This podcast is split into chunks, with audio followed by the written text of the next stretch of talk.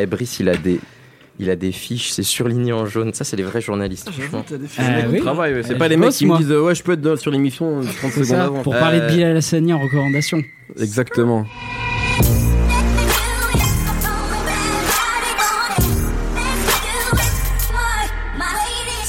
Bonjour, bonsoir à tous, c'est Mehdi Maizy, je suis très heureux de vous retrouver pour un nouvel épisode de No Fun. Jossman, Laylo, Oh Boy, Tortoise, Frisk Orleans, voire même Hamza ou Kekra, on ne compte plus les rappeurs français qui ont pu être influencés de près ou de loin par Joke. Gilles Ateyaba Kofi Solaire, lui, ne s'appelle plus Joke justement. Il annonçait récemment avoir pris Ateyaba comme nom de scène, son deuxième prénom, mais également le prénom de son grand-père qui faisait aussi office de titre de son premier et seul album à ce jour. Un disque sorti en 2014, avant l'ère du streaming, et dont le public s'est injustement moqué des chiffres de vente alors que la sortie avait été chaotique. Depuis, Joke s'est fait rare, ne se montrant que lors de quelques apparitions avec des proches.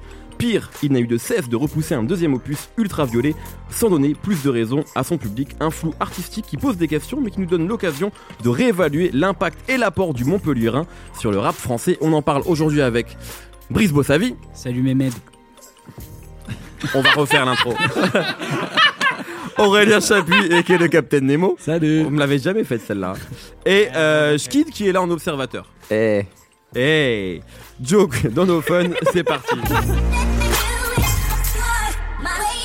Vous avez vu? Parce qu'on pour les gens qui nous écoutent, on enregistre Joke juste après Drake et on est vachement plus cool sur Joke. Vous savez comment Drake nous crispe, comment Drake nous ennuie Euh, Joke, voilà, moi je voulais faire cette émission parce que une, on n'a jamais eu l'occasion de parler de Joke euh, dans les dans No Fun puisque Ateyaba étant sorti avant la, la création de No Fun et aussi parce que euh, moi plus j'écoute du rap français, moins Joke rap et plus j'entends Joke à travers euh, énormément de rappeurs depuis depuis quelques années.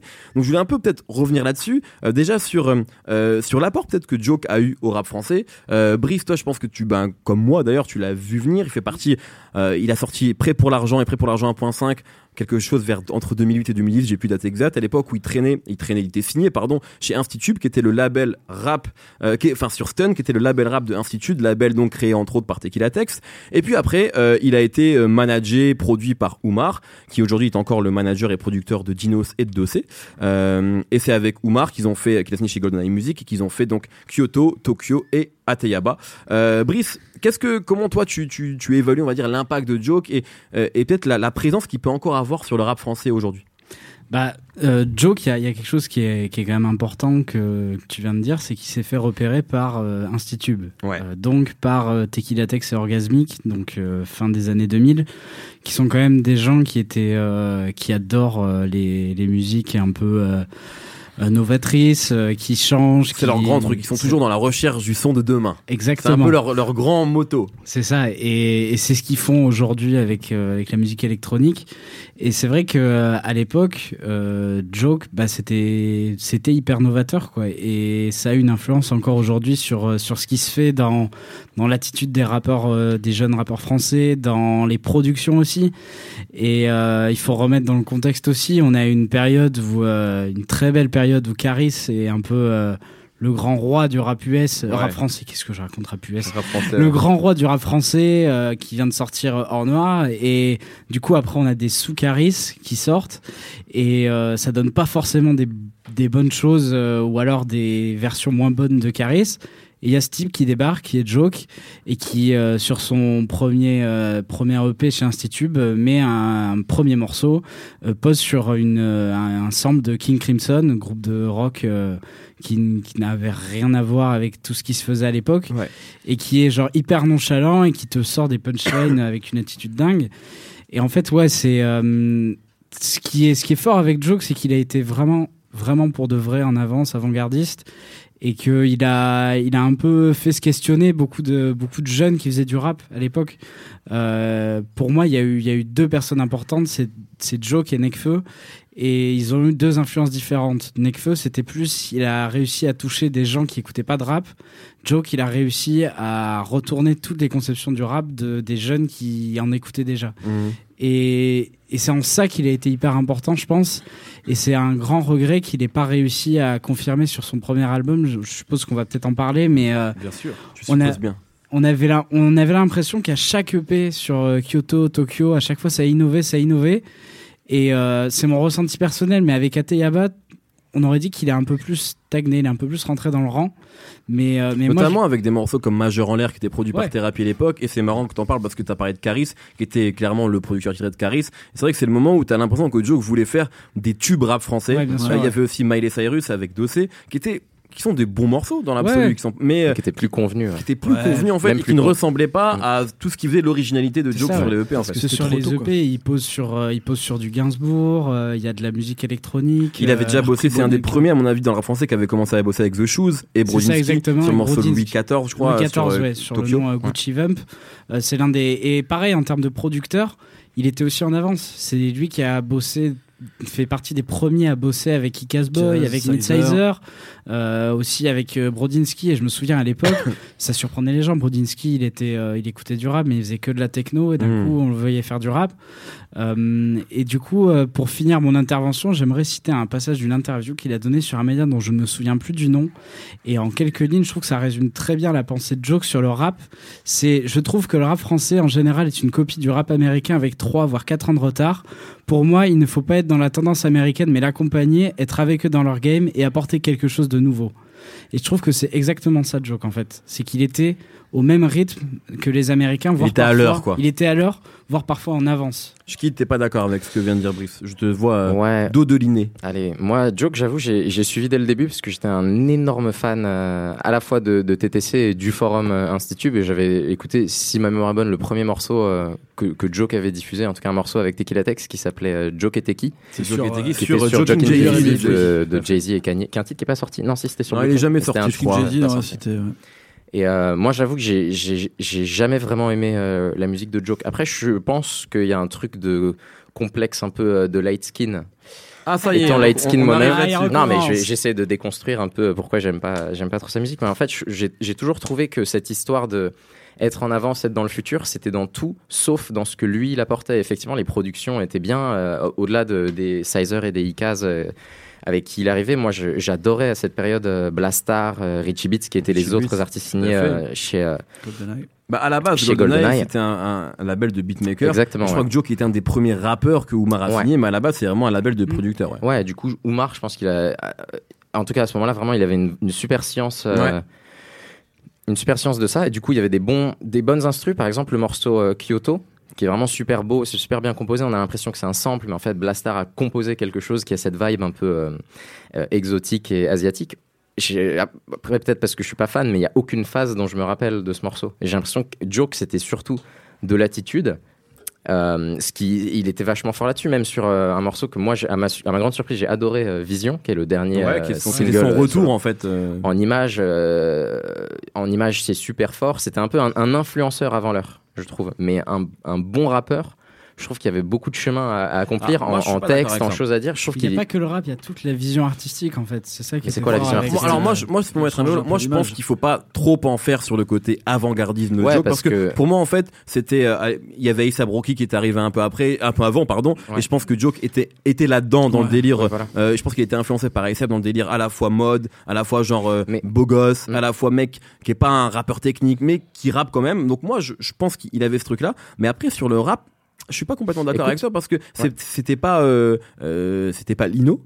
D'ailleurs, ils ont fait un morceau ensemble Ouais. sur euh, Tokyo. Ouais. Mais tu vois, parce que je réécoutais évidemment en préparant l'émission, et je me dis dans tous les mecs qu'il a qu'il a influencé. Par exemple, prenons aussi bien Hamza, et on a, on a été dithyrambique dans l'émission sur Hamza, ou des mecs comme Jossman. Mm. Hamza, il a beaucoup de talent, mais je ne retiens rien pour le coup. Joke. Il y a tellement de a phases que j'ai en tête. Il y a vraiment de phases. Et je trouve que dans l'écriture, il y a quelque chose. Il y avait quelque chose. Il y avait un truc qui était, euh, c'était un descendant un peu de Booba, de ces mecs-là Mhm. dans l'écriture. Et donc, alors, euh, je dis pas que c'était Ouais, forcément au même niveau, mais en tout cas, je pense qu'il avait cette envie-là d'écrire et, et d'avoir comme une écriture qui est assez euh, impactante, pour utiliser un horrible mot de consultant. Donc, je pense que il y avait quand même ce truc-là chez. euh, J'ai l'impression qu'il y avait surtout du. bon, Selon moi, après, c'est vraiment ma perspective. J'ai envie de faire un parallèle avec une intervention de toi dans l'épisode de la sauce avec les freestyles où tu parlais d'Aesop Rocky. Je trouve que l'influence que A$AP Rocky a eu, elle est un peu similaire à l'influence de Joke, où ils ont eu de, de l'influence sur des artistes qui n'ont pas d'influence en fait. Je trouve que les artistes qu'il a influencés, ils sont moyens en fait. Et lui, il était Oui, mais pas ils existent en incroyable. tout cas. Ils existent. Ouais, mais ouais, je sais pas, moi je suis, je suis pas époustouflé euh, Parce que par l'avant-gardisme de ces artistes-là qui est vraiment, je trouve, porté sur autre chose euh, que la musique. Parce qu'en l'occurrence, Joke, je trouve qu'en fait, ce qui, ce qui me déplaisait dans le fait que tout le monde le, tag, le, le- le dise que c'est un artiste avant-gardiste, c'est que dans ce qu'il racontait, en fait, c'était juste un rappeur. Il parlait de, Ah oui. de voitures et des meufs et c'était pas très avant- avant-gardiste ça. dans, dans le propos, je suis d'accord. Je suis assez d'accord. Mais moi, sur le côté avant-gardiste, Moi, moi, tu connais, pas. j'écoute les textes. Non, moi, je suis d'accord. Le côté avant-gardiste, même si j'entends ce que, ce que Brice veut dire, je pense qu'il y a Ouais, beaucoup de gens qui, qui, qui sont d'accord avec Brice. Euh, Moi, je le dirais aussi. Je pense qu'en fait, ça a été le premier en France à faire des choses qui aujourd'hui sont faites. Ça veut pas dire qu'il était en avant, en avant-garde sur la musique. Non, Par contre, il a été Dans bon vecteur. Voilà, dans les choix. absolument. Tu vois, même, euh, je me faisais, c'est un des premiers qui a rappé avec un rappeur italien, chose que maintenant qui, qui, qui a été faite par SCH, etc. Donc, euh, il y avait quand même ce truc-là de, de voir des choses un peu avant ses confrères de rappeurs français. Voilà, pour moi, l'avance qu'il avait, elle est là, mais il Ah. était pas en avance sur le rap américain, à mon avis. Je pense que c'était surtout ouais, qu'il a réussi à faire une synthèse qui n'avait pas encore été faite, de faire un peu du rap, un peu street, mais pas trop, euh, se mettre dans les milieux de musique électronique, mais pas uniquement, être dans un peu le boom bap, mais pas trop. Et en fait, il arrivait à faire une synthèse qui, a, à mon avis, marqué les gens. C'était le moment où euh, il y avait les retours, comme tu disais, un peu de 1995 qui étaient en train de se mettre. Donc il y avait en fait toute une nouvelle vague de gens qui étaient pas, qui avaient pas les mêmes, euh, finalement, les mêmes codes Ouais. et les mêmes choses. C'était ce qu'on avait appelé un peu la relève du rap français. Ouais, et en fait, Joke, il était vraiment charnière, c'est-à-dire qu'il était à la fois avec euh, un pied avec le rap alternatif, comme tu disais, enfin le faux, enfin ce qu'on appelle le rap alternatif, mais ça veut rien dire, mais des mecs qui avaient déjà des grosses carrières, mais qu'on considérait pas forcément dans le milieu rap français, comme TTC, comme euh, la caution aussi, tu vois, je pense qu'il y avait des influences comme ça de, de rap un peu électronique, mais des mecs qui essayaient des choses en fait euh, différentes, mais qui eux essayaient d'être dans l'air du temps américain finalement ou au moins européen en s'influençant plus des musiques électroniques euh, européennes. Et, euh, et en fait, il arrivait à plaire à ces publics-là, donc des mecs plutôt euh, peut-être plus de province euh, qui écoutent de la musique électronique, qui écoutaient plus du rap, qui sont revenus dans le rap par le biais de Joke en fait, Ouais. parce que les instrus les intéressaient et le rap, il c'était un peu un rap comme on disait à la Booba, qui était le seul rappeur que tout le monde écoutait en fait. C'est-à-dire que Mm. c'était un rappeur que tu pouvais passer euh, en soirée euh, d'école, peu importe, ou euh, ou en, en boîte de nuit, ou dans des trucs street dans la rue avec dans ta voiture, tu vois. Et Joke, c'était pour un autre public, pour un autre vecteur, ce genre de rappeur. C'est-à-dire que c'était un rappeur qui pouvait plaire à un public qui était hyper large. Et je pense qu'en fait, le vrai problème qu'il y a eu, c'est que euh, peut-être c'était un peu trop tôt pour lui de devenir une méga star, on va dire. Et pour le coup, en fait, le c'est pas lui qui était pas prêt, je pense. C'est le rap français qui était pas prêt. C'est-à-dire qu'on voulait le mettre dans une case de faire des, des, des morceaux, euh, bah, à la Caris, des morceaux, tu vois, euh, un morceau avec Gradure et, Dossé qui étaient les mecs un peu en place euh, au- à ce moment-là, tu vois, euh, de faire des morceaux qui correspondaient pas trop à son ADN, qui étaient pas trop dans son truc. Lui, il voulait faire des morceaux sur Max B. Il avait des influences euh, hyper deep set qui étaient les mêmes influences que, que TTC avait sur, sur la fin de la carrière rap. Lil Wayne, il parlait beaucoup de Lil Wayne. Il y avait un truc de, de, de rappeur euh, technique, mais nouvelle génération, qui était pas encore bien arrivé en France. Et que, en fait, les, la- les, les mecs qui écoutaient du rap français, c'était encore des gens qui s'influençaient du rap français. Et je pense Joke, c'était un des premiers à faire revenir le rap français influencé vraiment du rap américain. Et, euh, et avec euh, Caris, comme tu l'as dit, qui arrivait à peu près en même temps que Atebaya. Mhm. Mais justement, ça a été un problème parce que je pense que ce qu'il avait construit avec Kyoto et Tokyo, s'il en avait fait à Tebaya, et s'il avait pas fait Ateyaba, Ateyaba. Ateyaba, pardon. si on n'avait pas fait un mélange euh, comme il a, comme euh, comme il a fait là sur euh, pour faire un truc un petit peu plus trap, on va dire, avec des mélanges comme ça, plus nerveux. Je pense que euh, il y aurait plus d'impact parce qu'un morceau comme On Bien est sûr. sur les nerfs, qui était un morceau un petit peu Bah, dubstep, qui est un ovni. chelou, qui est un ovni Produit par étrange. Ekaz, hein. Ouais, puis c'était un truc de DJ en vrai. Quand on en a parlé avec euh, Icas Boy, euh, il disait genre c'est un truc, c'était un, un edit que je voulais jouer en soirée, tu vois. Et Joke vraiment a dit je veux ce truc là parce que je voulais un- une sorte de tube, tu vois, euh, un truc qui pouvait être mais bizarre. Et ça, personne l'aurait pris à Et l'époque. il a prouvé qu'il pouvait finalement ramener des tubes qui n'en étaient pas a priori Ouais. et, et en faire devenir un, un et en morceau faire des populaire. trucs de, quoi. de soirée, des trucs de soirée trap comme on disait à l'époque où c'était des soirées euh, quasi musique électronique où il y avait très peu de paroles. Ouais. C'était pas les mêmes mecs qui écoutaient Chief Kiff. Non, Et lui, il avait réussi à, à créer Ouais. ce- ce- ce- ce- ce- cette paroi, tu vois. Et le seul truc, c'est que vu que l'album est sorti un petit peu trop tôt par rapport à ça, bah tous les gens qui se sont engouffrés dans cette période, euh, ça n'a pas été lui. Je- Et je- c'est en ça, à mon avis, c'est plus qu'il a créé une période et qu'il était au début de cette période et qu'il a a pas enchaîné, je pense. Un truc par rapport à la sortie euh, de cet album, je pense que c'est important d'en parler parce que moi je l'avais oublié et, euh, et c'est en préparant l'émission, euh, l'album en fait, il a, il avait un problème de sample sur le morceau produit par Joke. Je sais plus c'est quel morceau euh, exactement, euh, mais il y avait un, morceau, un morceau qui s'appelle Paris, bah, exactement, voilà, c'est tout à fait ce qui morceau. sample Blue and Green de Miles Davis. Voilà, exactement, et c'est un, un sample qui n'a pas été clearé. Ce qui fait qu'en fait, euh, l'album a été retiré après la première semaine Ouais. d'exploitation. Je crois même, je crois que la première semaine n'était pas arrivée au bout. Ce qui signifie qu'en fait, les 8000, euh, les, les, les fameux 8000 en première semaine, qui encore une fois arrivent en 2014 à une époque où il n'y a pas le streaming, Pas où c'est stream. c'est compliqué. Mhm. Donc déjà, c'est pas honteux. Ça a été amputé de quelques jours, et après la semaine suivante, la deuxième semaine, si je de ne dis pas de bêtises, il y avait plus de disques dans les bacs en fait. Mhm. Donc il y avait que iTunes. Ah. Donc ça veut dire qu'en fait, cette, cette euh, première semaine-là qui a été tellement compliquée, dont on lui a tellement parlé, ben, en réalité, elle a, ça- il y a eu un vrai souci qui l'a empêché de faire le chiffre qu'il aurait dû Ouais. faire. Donc ça, c'est quand même une, une première chose qui, à mon avis, C'est un problème qui- de survente, quoi. C'est qu'il a été peut-être survendu Ouais. à un moment. Oui, mais c'est c'est Tu que ça a été mal géré, ça, ce truc-là, pour Ouais. le coup. C'est que ça, c'est son entourage Mm. euh, qui, qui, n'a- Ouais. qui, qui s'est dit, on va y aller sans clearer, sans clearer un sample de Miles Davis sur un album qui, quand même, qui était en placardé partout dans Paris. À mon avis, ça, c'était une bêtise. Mm. Mais c'est quand même pour dire que sur la sortie de l'album, je pense que Ateyaba, ça sort aujourd'hui, c'est pas la même histoire. Et Non, je pense que du coup, ça ne met pas le même frein à la carrière de Joke je- parce que je pense que moi il y a deux choses. On parle beaucoup de Booba depuis tout à l'heure et à mon avis c'est c'est important parce que il y a eu une fameuse interview Dans les dans les euh, Joke moi pour l'avoir interviewé plusieurs fois il a toujours dit que s'il avait un exemple, d'ailleurs c'est le cas de, de beaucoup de rappeurs, hein, c'était Booba en termes de carrière. Il cherchait à faire un feat avec Booba. Et, euh, et Booba, dans cette interview aux Rock, dit euh, quand euh, les journalistes lui disent bon bah c'est quoi la relève du rap français, je crois que c'est un truc comme ça, il lui parle de Joke.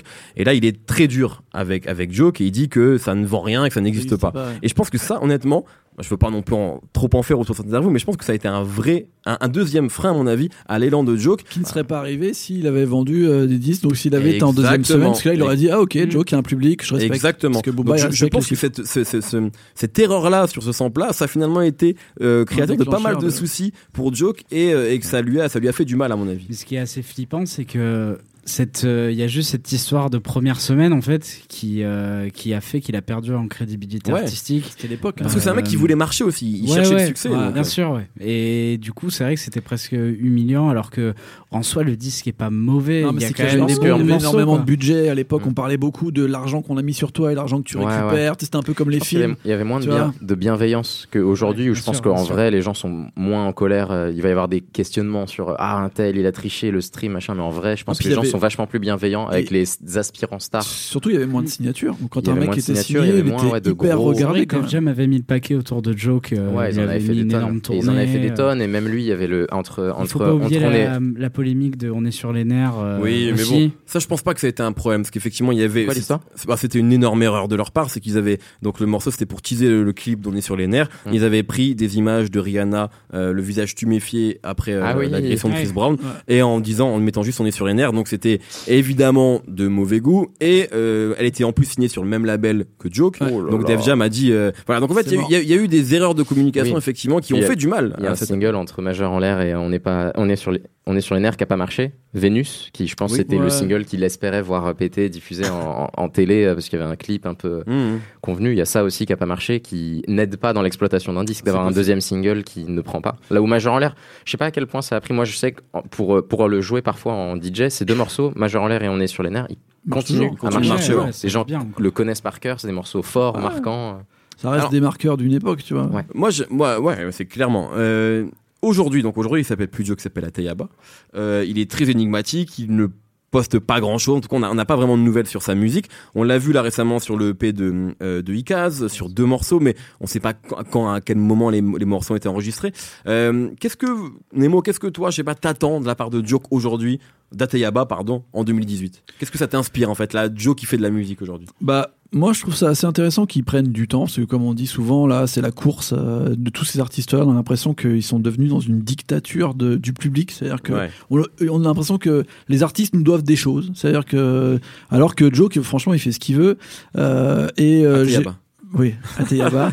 je vais pas le dire, alors j'ai pas envie d'écorcher son nom, moi, euh, voilà.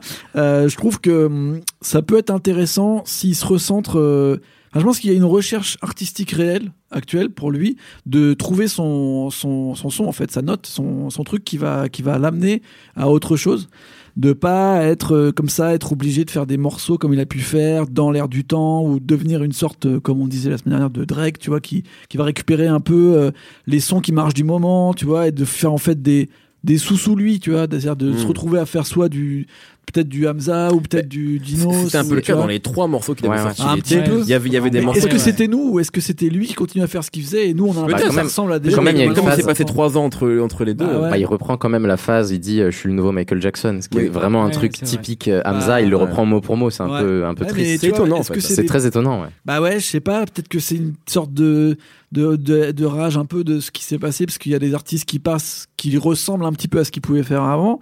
Donc je trouve ça bien qu'en fait, euh, il ait pas sorti un truc un peu dans dans l'urgence et un peu dans la rage ou peut-être dans la vengeance. Je sais pas, je sentais, je sentais un peu une, une sorte de nervosité, tu vois, dans dans sa communication, dans les morceaux qui sortaient. Moi, j'étais pas trop à l'aise avec ça. Quasi euh, qu'il fasse encore table rase, qu'il dise donc qu'il change, qu'il s'appelle euh, Atebaya, qu'il essaye de faire peut-être un truc Ateyaba. Putain, j'arriverai pas, j'arriverai pas. hein. Qui est Ateyaba, qu'il essaye d'en faire un truc peut-être plus personnel à Baba. Euh, je pense que moi je trouve ça cool. Après, euh, je pense qu'il sera pas prêt pour l'instant à justement intégrer tous ses, ses descendants, on va dire. Je pense qu'il va essayer de se chercher quelque chose peut-être de complètement différent. Et j'espère que ça sera. Pour info, euh, l'album donc Ultraviolet devait sortir le 27 novembre Ouais. 2017. Il était prêt. hein. Ouais. On me l'a confirmé récemment. L'album existe, l'album est prêt et c'est vraiment euh, c'est Joke qui euh, n'a pas voulu sortir ce disque-là et qui donc voilà il retravaille Parce sur cet album-là. Mais l'album est prêt, il existe. Je pense Voilà. qu'il a pas envie justement qu'on se dise ah ok maintenant Joke c'est un euh, sous-sous lui. tu bien vois. sûr. Tu vois complètement. Parce que si son son n'avait pas évolué et qu'au final il ressemblait au son des autres qui l'ont pas copié une mais qui sont influencés, c'est pas bon pour lui. très dur. Mais moi, tu vois, euh, je reviens, je reviens à Schkid, hein. Vision, je trouvais que c'était un bon morceau de retour. Quoi. Après, il aurait fallu embrayer relativement rapidement, Ouais. mais je trouvais que c'était un morceau qui était, qui était cool. Brise peut-être là-dessus, euh, sur ce que vient de dire Nemo et sur un, un retour euh, d'Ateyaba. Bah déjà, euh, je pense qu'ils sont importants les trois morceaux qu'il a sortis l'été dernier, euh, qui étaient en soi vraiment très moyens. Euh, J'étais pas en studio avec lui, mais je pense que ça a beaucoup joué sur le, le la, date de sortie repoussée. ouais, évidemment. Sinon, il y aurait eu du saxophone, Ah, euh, des petits trucs.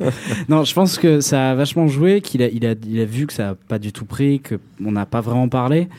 Et euh, après, j'aime beaucoup, beaucoup les, les featuring qu'il a sortis là depuis début 2018.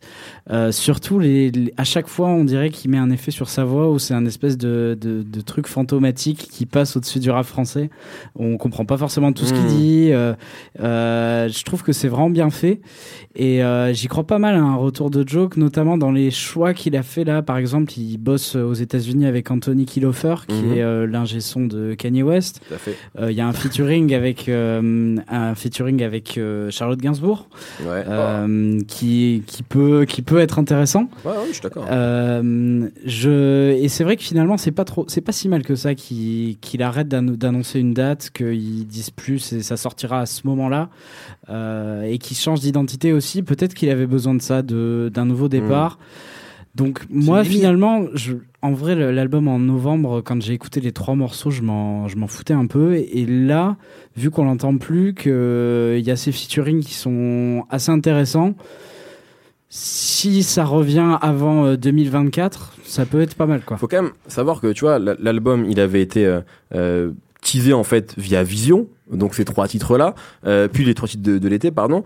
Euh, là, le 27 novembre, il y avait un Olympia qui avait été annoncé, qui Ah était oui, complet. vrai, ouais. Et il était Mm. complet, hein. Enfin, il était quasiment complet, voilà. Et donc, euh, il y a l'engouement autour de Joe, qu'il est toujours là. Euh, Est-ce qu'il a un peu baissé? Maintenant sur ces derniers mois Je pense pas, mais en tout cas, c'est quand même intéressant de, de remarquer que euh, moi, j'ai eu l'occasion de le voir sur quelques dates après Ateyaba, mais euh, d'un côté, il y avait deux, deux sons de cloche. Il y avait le son de cloche, on va dire, du milieu de l'industrie, euh, de Twitter, qui disait euh, euh, bon, bah, c'est décevant, ça n'a pas marché. Et puis il y avait Joke en concert, parfois même dans- sur des festivals, c'était énorme et l'engouement était vrai, enfin réel quoi. Je veux dire, c'était pas, c'était pas mensonger. Donc euh, il y, avait un peu ces, ces deux, ces deux choses qui se superposaient. Mais ce qui m'étonne, chez, par contre, chez les rappeurs, après peut-être que je me trompe, que j'ai pas tout écouté, mais en interview, j'ai pas l'impression que c'est un, chez les jeunes un nom qui revient quand même souvent. J'entends pas souvent des jeunes rappeurs, même les. Je pense que c'est trop tôt. Trop tôt. Je pense que c'est trop tôt. Je pense que c'est encore trop tôt et que euh, à, à mon avis, une question de la- laisse passer 5-6 ans. Et je pense que Joke sera, à mon avis, davantage cité comme une influence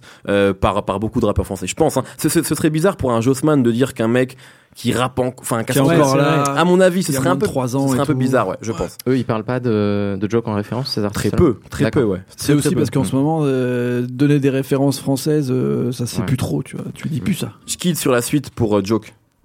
J'espère qu'il va bien, surtout, parce que je pense que Ouais. c'est.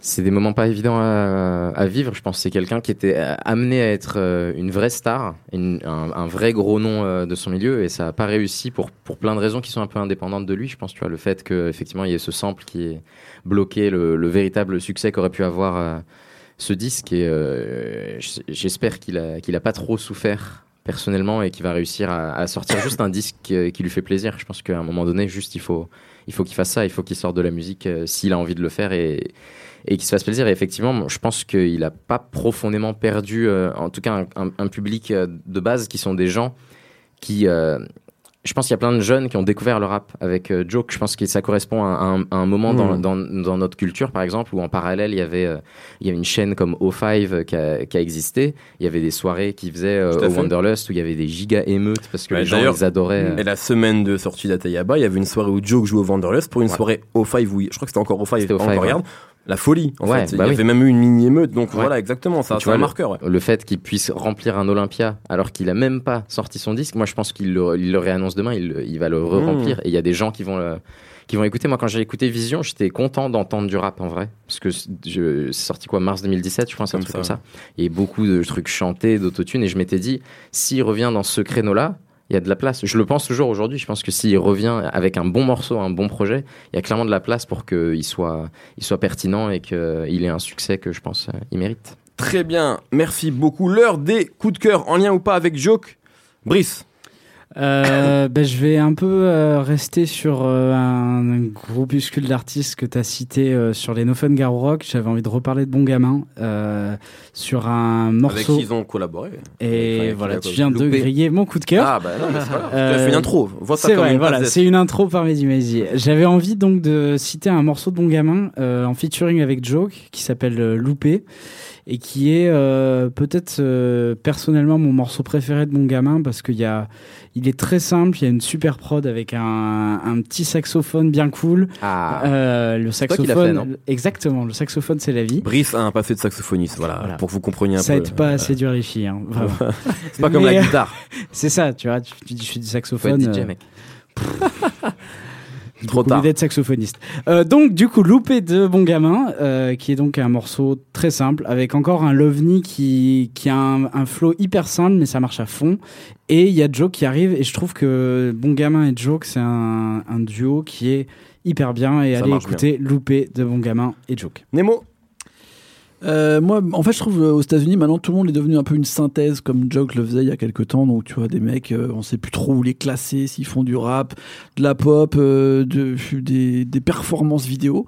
Et euh, il y a un mec que j'ai redécouvert un peu il y a pas longtemps qui s'appelle euh, Fatnik, qui est pff, un mec bizarre. hein, c'est compliqué à expliquer. C'est c'est un personnage. Hein, euh, bah, c'est c'est un, un des meilleurs potes de, de Lil Peep, donc euh, paix à son âme. C'est un peu le même type de personnage, hein, un peu difficile à expliquer. Euh, faut voir ses vidéos en fait. Hein. C'est c'est un mélange étrange. Je, je peux pas. Je pense. euh, c'est c'est assez euh, physique. Faut regarder ses vidéos pour comprendre. Bref, il a sorti un album qui s'appelle Génération Numb où euh, il, euh, il précède son corbillard euh, sur la pochette. Euh, donc il y a tout un côté un peu euh, bubblegum autour euh, de choses très graves qui se- qui s'intègrent dans sa musique. Et il y a un morceau que j'aime beaucoup avec OGZ, qui est un mec de Shoreline Mafia, euh, que j'ai du mal encore à qualifier. Et je pense que c'est comme ça que la musique de Joke devrait être maintenant. Très Bizarre, étrange. Schkid. Bien, me voilà un peu pris au dépourvu, parce que j'avais pas prévu d'être là, mais j'ai envie de recommander, euh, je pense, le premier morceau de, Joke où vraiment je me suis pris une petite claque, qui se trouve euh, en, cinquième position sur Zombie Life, la tape de Hamza qui était sortie en 2016, donc sont sur un morceau ensemble qui s'appelle Rari. Et euh, je sais pas, le couplet de Joke là-dessus, il y a tellement d'attitude. Le morceau tout court, il défonce, mais l'attitude de Joke sur ce morceau, je sais pas, je le trouve hyper. euh, cool et en assurance. Et j'ai conscience qu'il dit les mêmes trucs débiles dans les autres morceaux que dans ses autres morceaux, mais je sais pas sur euh, sur celui-là, il, a- il a une manière d'interpréter que je trouve hyper forte. T'es vraiment pris au dépourvu. Euh, moi, je vais juste parler d'un rapport qui s'appelle Flaco, euh, qui est justement qui est proche de, de Joke et qui devait d'ailleurs signer chez GoldenEye Music à l'époque, en même temps que Joke, sauf que de son propre aveu, il a jamais renvoyé le contrat, il avait la flemme. Euh, et donc, qui, qui revient en fait depuis un an, qui a sorti trois projets et qui a invité non pas Joke mais Ateyaba sur le dernier en date qui s'appelle Carte fin de jeu. Mais je recommande le projet La Fafa qui est sorti euh, il y a un truc comme six mois avec une très belle pochette d'ailleurs faite par Fifou qui est vraiment un très très bon projet. Et c'est finalement ce que c'est dans la lignée finalement des EP de Joke. Je pense que si vous avez aimé euh, Kyoto et Tokyo eh vous aimerez euh, Flaco. Voilà. N'hésitez pas à écouter ça. Merci beaucoup. Merci à tous les trois. Merci Nemo. Merci Brice. Merci Schkid. Merci Jules à la technique. Retrouvez-nous. Alors la, je pense que la semaine prochaine il y aura les enregistrements que nous aurons fait à Lyon qui seront diffusés, je pense. Et ensuite, on sera avec vous pendant l'été puisqu'on va euh, présenter quelques albums estivaux euh, choisis par les chroniqueurs de No Fun. Très bonne semaine à vous, des bisous, bye. Binge.